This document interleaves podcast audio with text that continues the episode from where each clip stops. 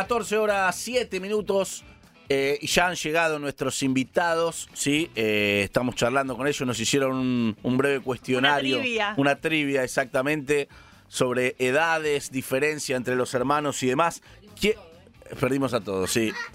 ¿Quiénes son los hermanos? Bueno, está buenísimo, por eso quería que, que vinieran, quería charlar con ellos, también darles un poco el lugar para que puedan contar lo que hacen, que me parece espectacular, y, y poder darles difusión. Los hermanos son Joaquín y Julián Azulay, ¿sí? Eh, son surfistas, pero eso les queda chico, ¿no? A través del surf eh, y del cine y del arte fueron haciendo películas. En este caso se estrena Territorio Africano, que es la nueva película de ellos, llamados Los, los, los Gauchos del Mar, en este caso en África. Pero es, si no me equivoco, la, la quinta película. Ya tienen cuatro. Eh, 49 premios internacionales. ¿Esto está bien escrito? Está bien escrito. 49 premios internacionales. Se han movido bastante las pelis, por suerte, Guau. y, por- y han gustado. Wow. Bueno, y vienen de, de filmar en, en África, como decía recién, eh, uniendo el surf y el cine, pero estuvieron en, en las Islas Malvinas, estuvieron en la Patagonia, en América Latina. Bueno, ahora vamos a hablar de todo esto. Primero, Julián y Joaquín Azulay, eh, bienvenidos y gracias por, por, por estar acá.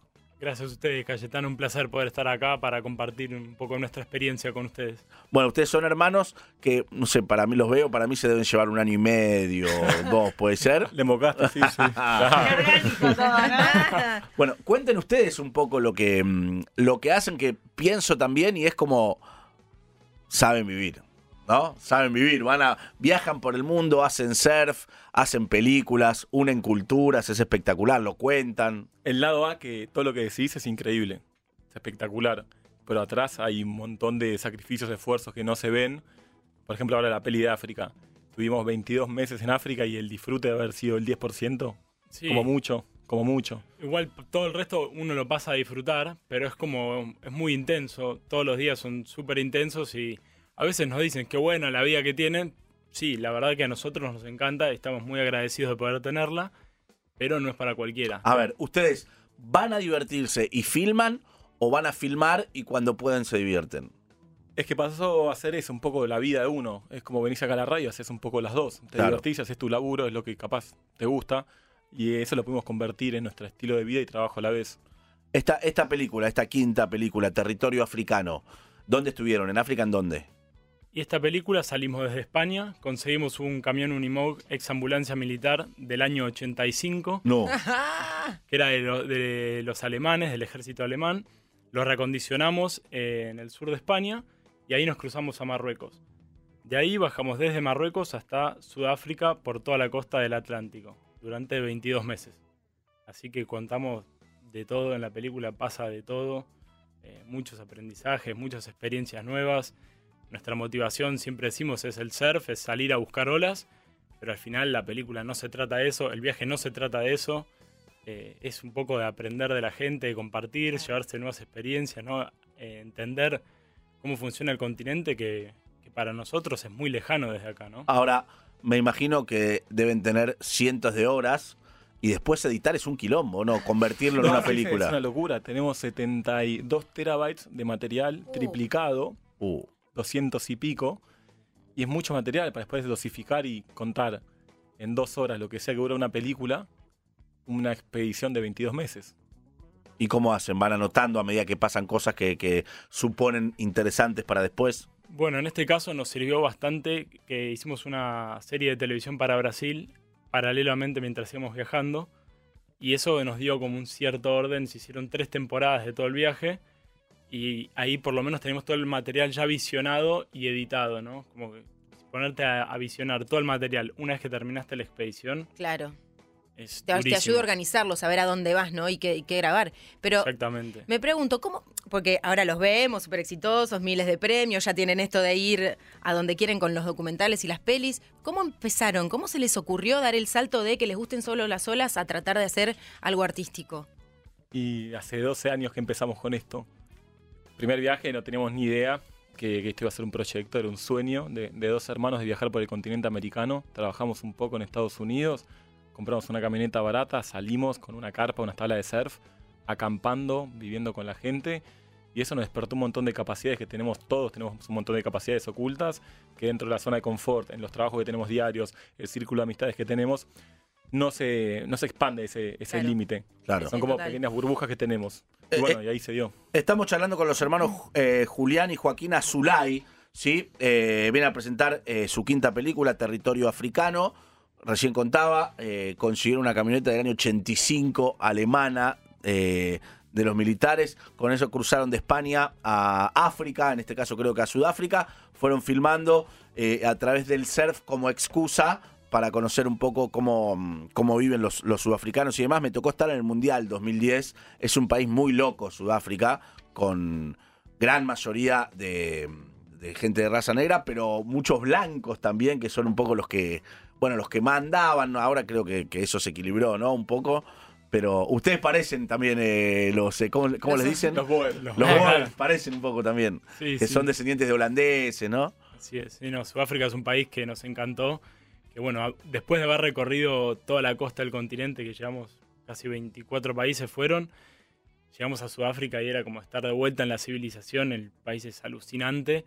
Pero bueno, fue como llegar ahí no fue lo mismo que llegar en avión, ¿no? Llegamos cruzando fronteras con todo lo que eso implica, toda la burocracia que hay en África, los líos, las guerras civiles, las enfermedades que nos fueron surgiendo en el camino. Y bueno, eso eh, Sudáfrica fue como la frutilla del postre, ¿no? ¿Qué vieron? ¿Qué cosas vieron eh, interesantes para, para poder contar? En África, por ejemplo, las enfermedades se desconocen.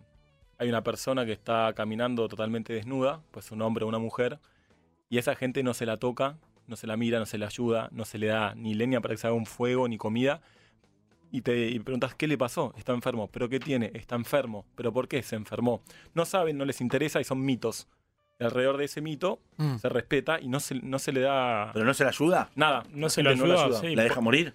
se manejan de- como independientes, no sabes ni dónde duermen ni qué comen. Hace calor en varios de los países Para donde no estuvimos. contagiar. Sí, Exactamente. Pero es como que es- esto es considerado un castigo la enfermedad para ellos. Digamos, una- considerado- una- alguna cuestión de Dios, de, de la religión. Básicamente no lo quieren tocar ni ayudar porque sienten que se pueden llegar a contagiar y pueden eh, concebir esa enfermedad. Claro. Entonces lo dejan totalmente aislado. de- y hemos visto varios, hemos visto uno que cruzó caminando de Togo, Benín y lo llegamos a ver en Camerún después, en Nigeria. ¿Todo perdón. caminando? Todo caminando. No, dale. Te juro, caminó 250 kilómetros. Después gana la maratón, el Desnudo. Sí, totalmente. Sí, claro. Desnudo y con los ojos como cuando uno ve que alguien que está como en otro, No te en puedo otro creer. lugar, ¿no? Trance. Sí. De esto los, perdón, de los ojos les quería preguntar, porque el, el arte tapa la gráfica del. eh, se, se ve que es un, un niño con una mirada penetrante. Quería saber si les costó, si, si esa foto la, la consiguen ustedes, si les, cómo, cómo eligieron el- la gráfica, porque es impactante, está, está muy buena la, la imagen del niño mirando de frente. Sí, la foto esa la sacó Joaquín en, en Costa de Marfil, en una aldea. Eh, que fue, llegamos a esa aldea y nunca habían visto una tabla de surf. Así que imagínate, empezamos a bajar las tablas del camión y se nos acercó toda la, toda la aldea. Y uno de los chicos que se acercó era Monde, que nos llamó mucho la atención porque tenía los ojos celestes. Claro. El chico de ojos celestes, ¿qué le pasa? Le hablas, no te contesta, te explican entre señas que es sordomudo, te hacen así, como que no hablaba. Y nos enteramos que había muy pocas personas que hablaban francés o los idiomas de la colonia, en ciertas comunidades que están aisladas. Entonces nos dicen, tiene el síndrome de Wardenburgo. La madre era igual que él, pero con ojos verdes. El con ojos celestes es, una enfer- es un síndrome que nacen sordomudos y Mirá. tienen ojos claros. Por lo general, eh, la- las personas, las etnias negras africanas, no tienen ojos claros por la adaptación al sol y todo esto, ¿no? Claro. Y no lo tienen. Entonces nos llamó mucho la atención el chico y le hacían bastante bullying, porque era sordomudo, le decían bobo, como que lo trataban medio de tonto. Y nos dio mucha tristeza. Llovía, hacía un poco de frío para lo que es África, y el chico estaba medio tiritando. Lo subimos al camión, le dimos té, galletitas, obviamente no puedes subir a 30 chicos al camión. Y de ese lugar fue, fue muy impresionante cómo los amigos lo pusieron en otro lugar. Ah, Porque tuvo lo- acceso a algo que ellos no tuvieron. Claro. Cuando siempre ellos tienen acceso a cosas que él no tiene.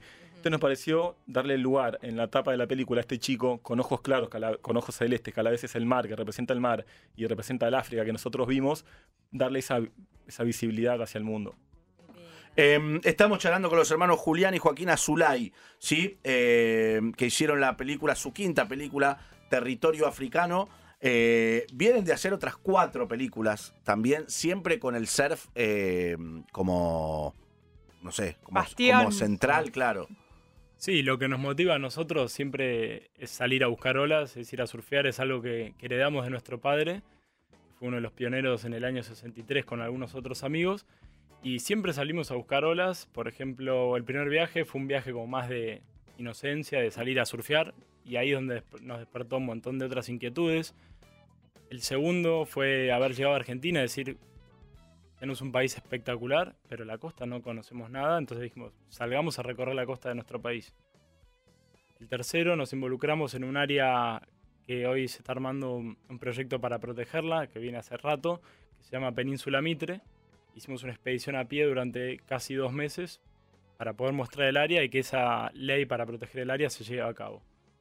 Y el cuarto fue en Malvinas, que encontramos que habían dos hermanos que habían nacido después de la guerra, igual que nosotros, y ellos surfeaban. Eran los únicos dos surfistas de la isla, de como las unos islas. Messi, como unos Messi de Ma- la vida, ¿no? Más o menos. Y misma diferencia Claro. de edad, ¿no? Casi un año y medio. Qué locura. Así que decidimos ir para allá y le contamos que queríamos ir a surfear a las islas. Y nos dicen, sí, sí, bárbaro, ¿de dónde son? De Argentina. Y ahí Se pudrió todo. nos dijeron, mira chicos, no preferimos no ser parte del documental por miedo a que nos usen de una manera política. Les volvimos a escribir, nada, nada, Ni nada. contestaron. Nada. Y fuimos, dijimos, vamos igual y seguramente en persona nos entendamos. Y al final el mar fue todo lo que terminó uniendo y generando esa relación. Nunca ni los llamábamos allá, no nos contestaban. Y un día de buenas olas aparecieron y nos juntamos los cuatro surfeando en el agua. Después nos fuimos a tomar una cerveza, quedamos charlando, como se entabló una, una amistad a través de lo que queríamos lograr, que era el deporte y, y el mar, ¿no? ¿Y entraron en el documental sin problema? Sí, sí, sí. Obviamente antes de terminar el documental lo armamos y se lo mandamos a los chicos. Chicos, este es el documental, ¿qué les parece? Y nos dieron el ok y lo publicamos. ¿Vivieron en el agua alguna situación peligrosa?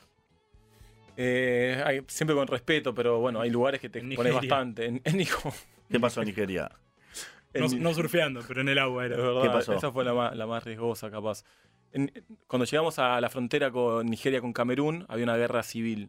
Nigeria es un país muy complejo para entrar. Las visas son difíciles. Si venís de acá de la embajada, capaz es distinto. Pero en África, como viajero, es una visa muy complicada de conseguir. De las más difíciles de África. No, obtuvimos una de tránsito, tres días. Cruzamos todo el país, llegamos a la frontera cerrada. Es gigante Nigeria. Es gigante. Son 180 millones de personas registradas, capaz son más. Un ejército, no sé, 7 millones de personas, creo que es enorme. Un estado muy militarizado, muy controlado. Las rutas te frenan cada 20 kilómetros. Sí, sí. Te frenan y que vos No, mostrás con el armas. papelito Los y seguís. Son estados militarizados, no es como acá. O sea, armados. Armas de guerra. Y vos te- y se asustaron. Es- es- venís acostumbrado. Es como que África te va llevando, vas haciendo, viste, fuiste a la primaria a Marruecos, fuiste a la secundaria en Senegal, llegaste a la universidad en Ghana y bueno, estás haciendo el máster en Nigeria, es una locura. Y es muy real, pasa eso, viste, un nivel de intensidad que va para arriba.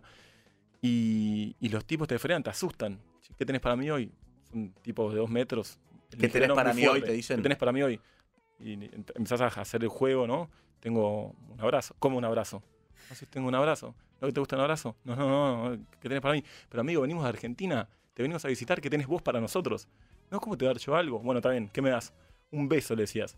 ¿Cómo un beso? A los milicos Claro. armados. Sí, sí. Vos estás loco. Que empezamos a entender que, que si vos te parabas en un lugar de verticalidad más que él, perdías como en la guerra. Te, te equivocabas de situación. Si te ponías muy abajo, te comían. No, te quedas ahí a vivir todo el día. Te pones un lugar horizontal y con respeto y medio como con un tipo de gracia, los tipos entendían que querían lo mismo que él, reírse. Ellos se quieren reír al final, sacarse una selfie con vos, mandarle a los amigos y después seguir el chat. Porque para, para Son buena ellos, gente. vos sos el raro, digamos, para ellos. Mirá, sí. mirá lo que acabo de encontrar, dos argentinos rubios. Exacto, sos un espécimen extraño ahí, no pasa mucha gente también por esas fronteras. Y al final es encontrarle la vuelta de, de pasar un- todos un buen rato. Están todos para pasar buen rato, están, viven muy el presente en África. Entonces al final lo que quieren es, es divertirse. Y una vez que entendimos eso, de cómo llevar las relaciones con este tipo de situaciones, empezó a fluir todo mucho más fácil. Si no, al principio te dicen, mucha gente nos pregunta, ¿y cuánto dejaban de coima? No dejamos ni una coima en todo el viaje. ¿por Pero te la pedían, pues. Te la ¿no? siempre. te ¿Qué la tenés para mí hoy? Eh, está hablando de plata. Está hablando del 100%. faso. Y al final, cuando se ponían muy duros algunos y no sonreían, no reían, no le podías ablandar, teníamos fotos de Messi. Oh, siempre te salva. La, la de Argentina o la de Barcelona, le preguntábamos, ¿te gusta el fútbol? Sí, me gusta. ¿Sabés quién es Messi? Sí, obvio. Bueno, es amigo nuestro, le decíamos. Obviamente no lo conocíamos a Messi, pero...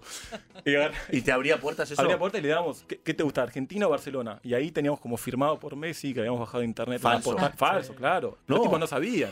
Estaba impreso. Una ladri. No, bueno, porque había que... O sea, para- No, sí, sí. Ustedes bajaron de internet fotos de Messi con la camiseta de la selección, con la camiseta del Barcelona, a la vez Con la baj- firma de él puesta. Bajaron su firma. Claro. No, no, no. No estaban, ya venían está- ya armadas. están, fi- ahí en el internet están Ah, firmadas. bueno, ya. su Sí. firma. Ya está. Impresa en buen papel. Imprimieron eso un montón Sí. e iban repartiendo como mi amigo Messi. La salida final era esa, cuando se te complicaba con un policía, era eso. Lo que antes era mi amigo Diego, mi amigo Maradona, Exactamente. ahora mi amigo Messi. Y eso habilitaba una sonrisa y, y, y Sí, po- y Habría podían siempre pasar. una puertita. Automáticamente para el hijo. Imagínate tu hijo con una foto de Messi. Los tipos se les Que en realidad el chabón la podía bajar a internet también. Claro, pero no, él pensaba que era de verdad. Argentino, le mostrás el pasaporte, ya está. Este es argentino y capaz que hasta es amigo de Qué Messi. increíble, ¿no? Qué increíble. Necesitamos que, así como vino Di Stefano, después Maradona, después Messi, necesitamos que aparezca uno, porque los que viajen en el futuro, si no, ¿qué carajo hacen? necesitamos uno más, ¿no? Que haya una cadena de cracks. Pará, me quedé con que faltó la anécdota más riesgosa del mar. O Ah, sea, Estamos ah, llegando, Estamos llegando. Era el contexto Sí. nigeriano todo este. Frontera, guerra. Seguí la voz si querés. Bueno, llegamos a la frontera, estaba cerrada. Hace tres días habían cerrado la frontera. Buscamos una iglesia para refugiarnos y preguntamos si podíamos quedarnos hasta que abriera. Mm, Al final nunca abrió la frontera. Terminamos quedando 43 días en una iglesia viviendo, tratando de encontrar la salida. Y teníamos tres opciones. Una era dejar el camión y salir y abandonarlo y después ver qué pasara. La otra era bordear Nigeria todo por atrás, por Chad y República Centroafricana del Congo. Y mm, que esa zona es toda zona del Boko Haram, que es un grupo terrorista. Sí, sí, sí, que acá llegan las noticias, secuestran niños, todo. Exactamente, y están muy en contra de la, mm, de la educación occidental. Obviamente nosotros caíamos en esa línea dijimos, ustedes son malos. Somos malos porque Y- los tipos secuestran o matan a un occidental supuestamente y escalan en la jerarquía de ellos. O sea, si ellos los agarraron a ustedes, lo, probablemente los hubieran asesinado. O secuestrado algo seguro que ese pasado. Está muy ar- es mucho riesgo porque no hay mucha gente, mucho turista dando vueltas. ¿Y te ahí. decían por dónde no moverte para que para no cruzarlos? Sí, hay como zonas que te dicen esto, acá esta zona es zona Boko Haram, no vayas a esta zona de Y no otro fueron. grupo. No, no fuimos, esa era nuestra segunda opción. Y la tercera estábamos en el Golfo de Guinea, que es también un foco de secuestro de piratas. No, dale, boludo. Sí, no estábamos en un lugar tétrico. Y era nuestra única de salida. piratas. Hay más de 100 secuestros por año. O sea, es un Pero lugar piratas. muy caliente del mundo, sí, Es que piratas. sí, el puerto donde estábamos es eh, Calabar, que está en un, está en un río. Y mm, cuando los- las embarcaciones salen por el río, por los afluentes, vienen gente armada, básicamente piratas, armados con, con unos buenos calibres, y vienen directamente a dispararle al barco. Se suben, se secuestran generalmente al capitán o al ingeniero, y obviamente a lo que puedan ver donde, que puedan sacar algo, Ah, algo como de la dinero. película de Tom Hanks. Lo mismo. Sí. Esto es en Somalia, esto es en el Golfo de Guinea del otro Ah. lado, pero es lo mismo. ¿Y a mamá que le dijeron que fue una Mar del.? No, no, estamos en Mar del Plata, más tranca. Sí, le contamos después. Pobre madre. ¿Le contaron después? Después le contabas, en el momento tratabas de minimizar. ¿Pero acá con la tabla. ¿Qué dice ella? Con los amigos. Ella hace lo que puede, ¿qué va a hacer? Ella, ella, ella, ella hace su vida nosotros la nuestra. No, Vos- si no pensaran así no podrían No, hacerlo. mucho. Sí. Son muy libres, son almas libres. Acá hay fiesta, hay fiesta de frases hoy de piratas, tocó. ¿No? Esa foto de la fiesta de disfraces. No, tremendo, tremendo, tremendo. Sí, sí. Y bueno, terminamos yendo al puerto. Durante tres intentos, los primeros dos intentos, habíamos cerrado el barco para irnos. El día que íbamos a subir el camión al barco, por un motivo u otro, no, hoy, hoy ustedes no viajan. ¿Cómo que no? Ya tenemos el acuerdo. No, no, no. Pero no son barcos malos, no es como irte, qué sé yo, en un barco carguero decente. Son barcos muy viejos, muy rotos. Son como unas chatas de río grandes. Que son peligrosas también. Sí, están destrozadas. ¿y por qué te quieres subir ahí? Porque no hay otra. la única No tenían. La única opción, o quedarse en la iglesia o pasar por los, eh, por los piratas. 43 días todavía Yo me hago pasaron. Terrible. cura, me hago cura. No me tomo ese barco ni loco, me quedo ahí. Estábamos más cerca de hacernos curas que de irnos, te digo, ¿no? Y el día que conseguimos el último barco para irnos, cargamos el camión, tuvimos que dormir en puerto esa noche. Al otro día nos levantamos a la mañana a las 6 y Joaquín dice, che, acá hay agua. ¿Esto es normal? Y yo, sí, sí, debe ser normal. Estaba toda la sentina del barco, es decir, toda la proa, toda la parte de abajo, llena de agua. Y salía, habían 10 centímetros de agua encubierta ya. sea, para abajo tenía dos metros y medio. ¿Y entonces? Es un volumen muy grande, dos metros y medio por Sí, 10 sí, de se ancho. podía hundir. Se está hundiendo en el puerto. Ah, se estaba hundiendo. Hundiendo en, En el, el puerto. Amarrado. Con la chata arriba. Sí, Sí. sí, no, ya no había cómo bajarlo. ¿Y entonces? Y el capitán, eh, astutamente, en vez de tapar el agujero, dice: compremos bombas de achique de mejor calidad. Van, compra las bombas y vamos, zarpamos ahora. Terminamos zarpando. Nos No te queda otra. Con el, Claro. con el barco entrando agua, pero con una bomba que sacaba más agua de la que entraba, en teoría. Y Claro. eh, el miedo. ¿Qué, qué papel juegan ustedes? Porque lo tenés que enfrentar de manera permanente a cada paso, en la ruta, en el barco, Boko Haram, en, en todos lados. Yo creo que desarrollás un estado de vigilia como de, precaución constante, pero hay cosas que no las puedes controlar. Y si, el objetivo es tal, estás intentando llegar al objetivo. En este caso era salir en barco con el camión. Había que intentarlo. Si es un día, es un día en el medio del mar. Estamos charlando con los hermanos Joaquín y Julián Azulay. ¿Se quedan un, un rato más? ¿Sí? Sí, sí, Vienen a presentar Acá están a salvo, tranquilo. su quinta película. ¿Qué hay? ¿Qué hay para nosotros? ¿Qué hay? Por la nota. A vos un beso. Ah. Quinta película, Territorio Africano. Seguimos charlando después, dale. 1150259510 para mandarnos mensaje de voz. Pueden mandarle mensaje a los gauchos del mar. Sí, estamos con los gauchos del mar, los hermanos Azulay, estrenando su quinta película, en este caso que se llama Territorio Africano. Ya tienen cuatro películas anteriores con 49 premios internacionales en su haber. Sí. Tomá, campanela Tomá, para vos. tu- tu. Para vos, Darín. Mañana Teatro Coliseo, ¿no? Acá estoy viendo el Instagram. Mañana Teatro Coliseo, estreno. Mañana a las 8 en el Teatro Coliseo. ¿En Hermoso. serio? ¿Mañana se estrena la peli? Mañana se estrena en Argentina la peli. Qué lindo. Sí, sí, muy contentos. La verdad de poder estrenarla, estrenarla en el Teatro Coliseo, el lugar es espectacular. Ahora, ustedes obviamente la protagonizan, la filman, van todo. ¿También la dirigen todo eso? ¿O, o contratan eh, a otra gente? No, la dirigimos, pero tenemos un equipo con el que laburamos, con Leandro, que es el editor, que es un genio, con Emiliano, que hace el sonido, con Diego, que nos ayuda con el guion, Pablo, que hace la gráfica. Tenemos un muy lindo equipo que fuimos formando con los años y la verdad que es un placer trabajar. Pero no van ellos ahí. No es que el de la gráfica va y se juega la vida y dice, no, vayan ustedes, yo después le meto la gráfica cuando vuelven. No, todavía no. se. Me mandan un se pendrive. claro. Me mandan el pendrive con todo, yo me Llamame, arreglo. llamame, yo, llamame, yo te espero en casa. Yo me quedé con una duda de eso que contaban de los, los 43 días en la iglesia, ¿era? Sí. Eh, ¿Qué comían? Bueno, Bueno, ahí ¿Cómo teníamos se el- vivía así? Teníamos el camión, que tenemos una cocinita dentro del camión, y básicamente nos cocinábamos y poco nuestra diversión, estando ahí tanto tiempo encerrado, Era cocinar. era cocinar e ir al, al mercado, que era un era el único supermercado como, como nosotros conocemos acá, que era como más moderno. ¿viste? Ah. Entrabas ahí, había aire acondicionado, que ya era muchísimo. Uy, un montón. Por el calor que hace en Nigeria, estás mucho en, calor. en la línea del Ecuador. Mucho calor, muy húmedo. Y era como la salida de la semana. Vamos al mercado, ¿viste? Claro. Nos metíamos al supermercado a pasear con aire acondicionado y a hacer unas compras Claro. para la Sí. semana. Y por ahí nos compramos unos pedazos de carne. Nos, nos hicimos, creo que el primer asado de todo el viaje nos lo hicimos ahí como necesitamos comer carne. Bueno, aunque pero no expliquemos eso, porque en África, por lo general, en muchos de los países no conseguís carne para hacerte un asado. Y entonces vos vas manejando y te dicen bushmeat, bushmeat, carne de- del monte, de la selva.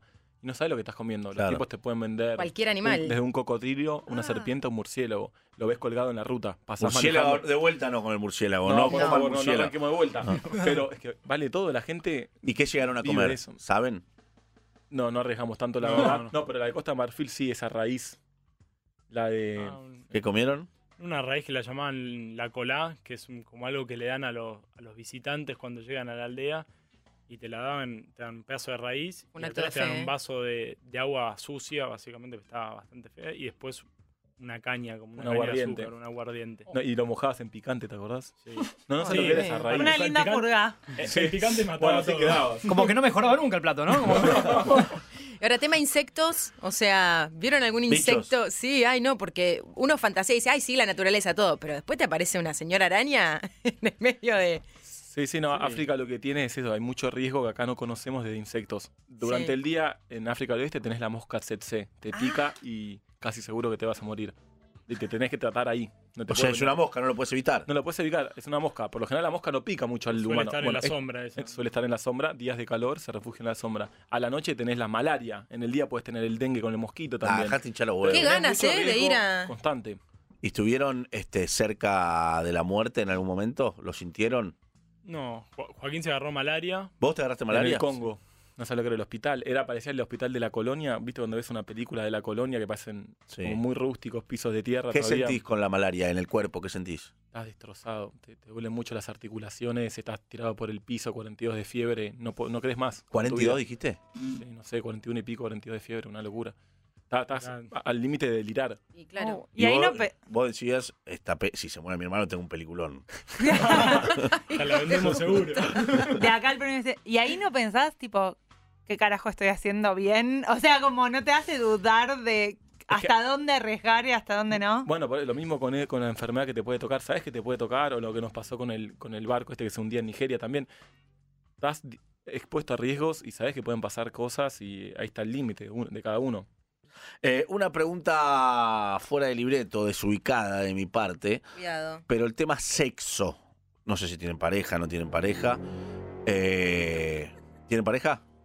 Sí, tenemos pareja. Listo, entonces no se pregunta. No, tuvieron, o sea, la respuesta es obvia, no tuvieron y listo. Eh, por ahí alguno era soltero. ¿Y qué dice la pareja de este viaje? No del sexo, salgamos de ahí, pero de, de- cuando decís, mi amor, me voy a hacer 22 esto a África. meses voy a estar en Que África. te vaya bien, Gordi. Bueno, cada tanto vien- vienen a visitar y bueno, tratamos de ¿En serio? así. ¿Fueron a visitar? Sí, A países estables. a países más estables. y- pero bueno, también nos conocieron en esta dinámica y Claro. parte, supongo que parte de- del atractivo que, Claro. que tenemos debe ser algo de eso y bueno, no, no se puede cambiar. ¿Tu pareja es abogado del tuyo? No, el mío viaja por el mundo haciendo surf. Ah, África. hace Quédate documentales. Qué con tu malaria abogado. ahora. Quédate con tu abogado vos. Tuvo malaria. Tuvo Esa es una malaria. recarta, me encanta. Claro, sí. Hicieron, eh, ¿hasta dónde llegaron en términos de, no sé, viste, por ahí haces algunos contactos, algunas relaciones, viste, no sé, conocieron a alguien en algún lugar del mundo, en algún lugar africano, como que me diga, no sé, el secretario del ministro de deporte, no sé qué.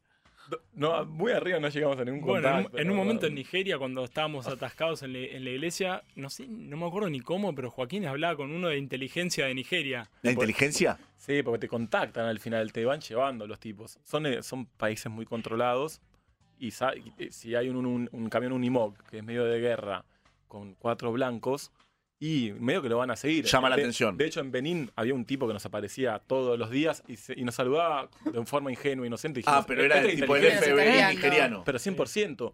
Y lo Truman mismo Show en- pasaba siempre el mismo, como, Claro, che, pero esto ya lo vi, me pongan a otro, por parece. lo menos. Y en Costa de Marfil nos pasó eso, buscando una ola. Nosotros miramos los mapas satelitales, en Google Earth te metes, ves las puntas, posibilidad de olas. Buscando una ola llegamos a un puerto. Claro, uno está pensando que no está haciendo ninguna maldad. Claro. Pedís permiso en el puerto, podemos pasar a la otra bahía. A ver, vengan, pasen por acá. Nos llevan a una oficina, quinto piso, aire acondicionado, un calor terrible. Baja el jefe de seguridad del puerto. Acompáñennos, chicos. Auto adelante, auto atrás. Cuartel militar. Acá van a pasar la noche, traigan los pasaportes. No. Claro. Y te metes en una situación. Los que- detuvieron, ustedes querían ir a hacer surf, nada Claro, más. toda la noche ahí hasta el otro día al mediodía. Pero eso es como, a ver, una- eh, es discriminatorio también. O sea, porque me imagino que está vinculado también con que son de otra raza o son raros por ¿Sos venir. de- raro? ¿Qué, qué hace esta gente acá? Claro. Necesitan saber, son estados controlados. Entonces a partir de ahí te meten inteligencia y te van a estudiar a ver quién sos. Sí. Claro, pero si, fuera al revés, me voy a meter en un lugar incómodo. Pero, sí, pero yo entiendo pero vas. si fuera al revés, si de- detuvieran a dos eh, personas de raza negra, eh, sería un escándalo también. A- En, en un país blanco, digo. Puede ser. Sí, pero nadie se entera de eso tampoco y, y lo hacen un poco por porque piensan que éramos de inteligencia nosotros.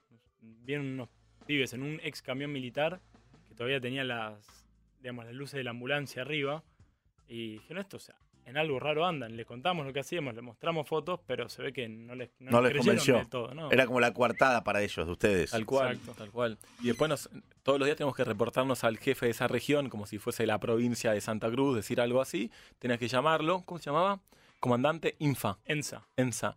El comandante llamarlo y el tipo un día nos invitaba a almorzar a su casa. Otro día nos venía a ver con otro militar. Otro día nos traía una mujer a ver si alguno hacía algo.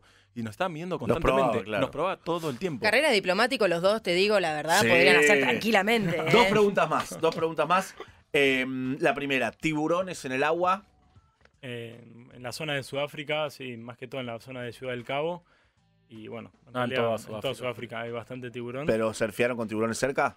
Eh, En un momento para la serie de televisión se nos rompe el camión, estuvimos dos, tres semanas parados. Había que hacer contenido. Nosotros no somos muy pro como ir a, a estos lugares de circo de animales, como que se le puede decir lo de pagar la jaula y filmar. Mm. Lo tuvimos que hacer porque estábamos varados y teníamos que laburar.